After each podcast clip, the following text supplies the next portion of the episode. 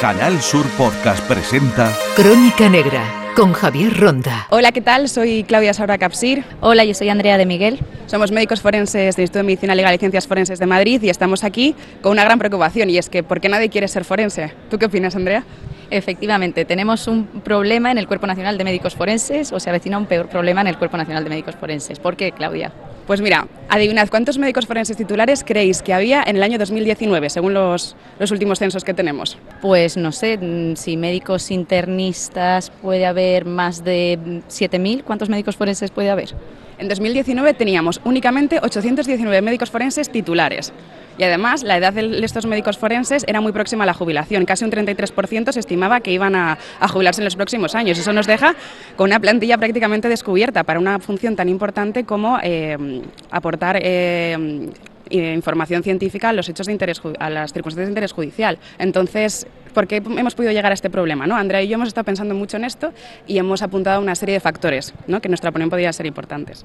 Eh, entre estos factores, por ejemplo, podríamos comenzar hablando de la asignatura de medicina legal en la carrera de medicina.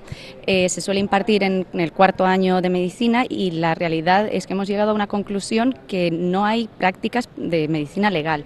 Como muchos los estudiantes de medicina tienen pues, la oportunidad de ver una autopsia, pero no suele ser frecuente que puedan o suelan asistir como prácticas también, como parte de la formación de la asignatura, por ejemplo, a un juicio, que también es parte del día a día del médico forense, ¿verdad, Claudia?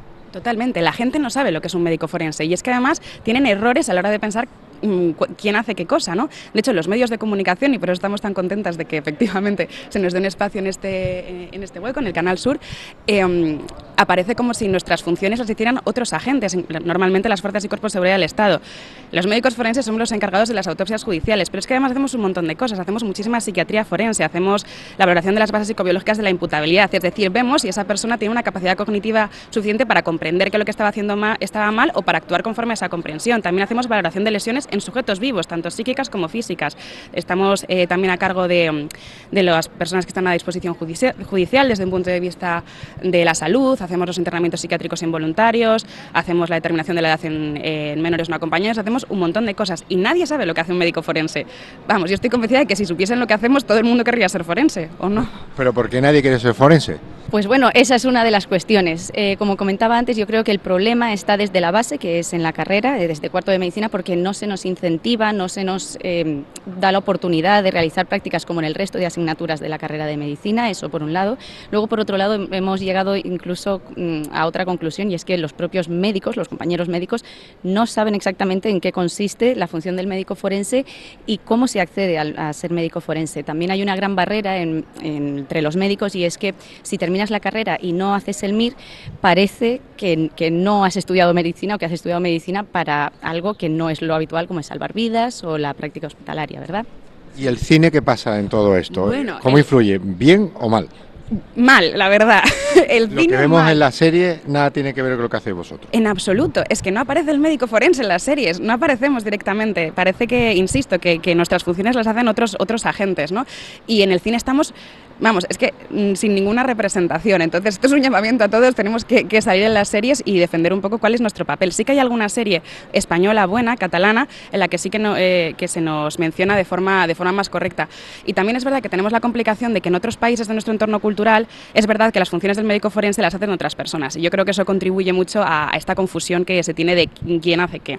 Bueno, y vosotros al final lo que queréis divulgar y evidenciar y hacer público un poco cuál es el trabajo de los forenses. Efectivamente. ¿Cómo lo vais a hacer o cómo, qué estáis haciendo? Pues intentar llegar a los medios de comunicación, como ahora. Bueno, ya los estáis haciendo. Imaginaros en este podcast. La toma de contacto, ese es el inicio ¿no? del iceberg. Efectivamente, tenemos una página de divulgación a propósito de esta pregunta eh, de Instagram en la que bueno, pues intentamos llegar a la gente joven para intentar pues conseguir que, que más gente joven precisamente forme parte del Cuerpo Nacional Sobre de Medicina. todo a los alumnos de medicina. Efectivamente, sobre todo a los alumnos de medicina, sí.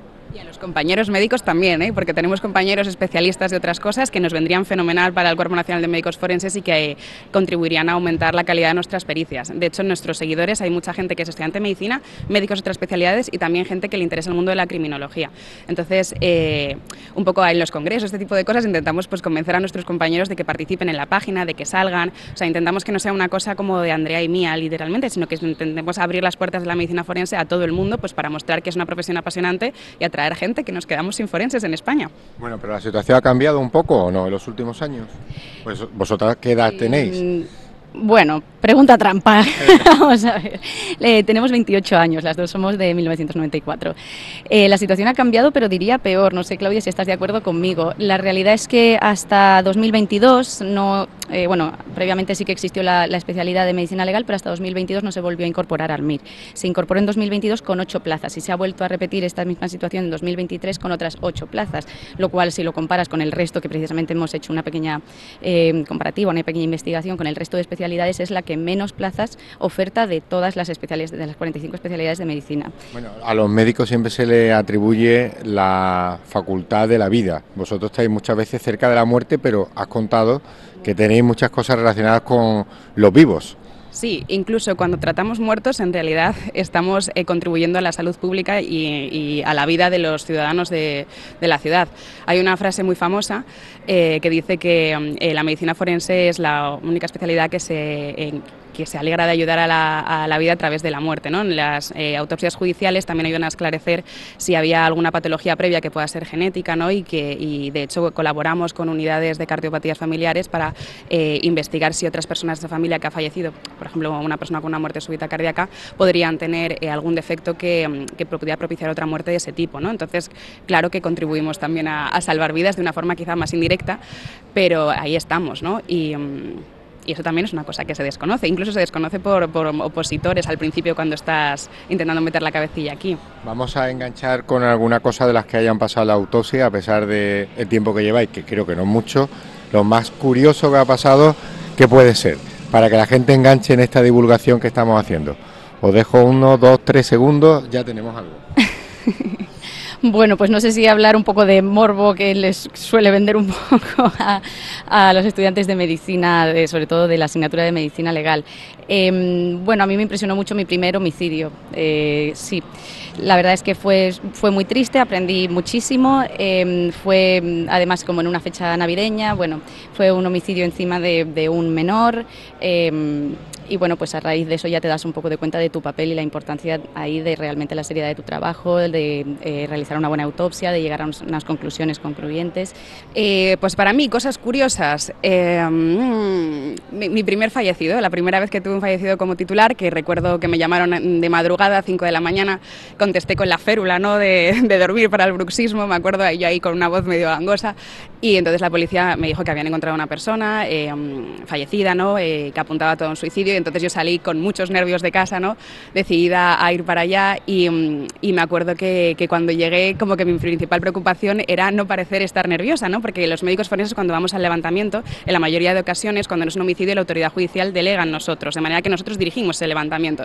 Entonces tú te ves ahí tú sola, que en ese momento que tendríamos 27 años o algo así, rodeada de las fuerzas de cuerpo de seguridad del Estado, todos uniformados, tal, y llegas tú ahí medio dormida, ¿no? intentando parecer seria y, y bueno, pues eh, recuerdo intentar hacerlo lo mejor posible, recuerdo tomar un montón de fotografías y antes de hacer la autopsia revisarlas y darme cuenta de que me había perdido un montón de cosas por esos nervios que tenía y agradecer muchísimo la fotografía porque me ayudó un montón.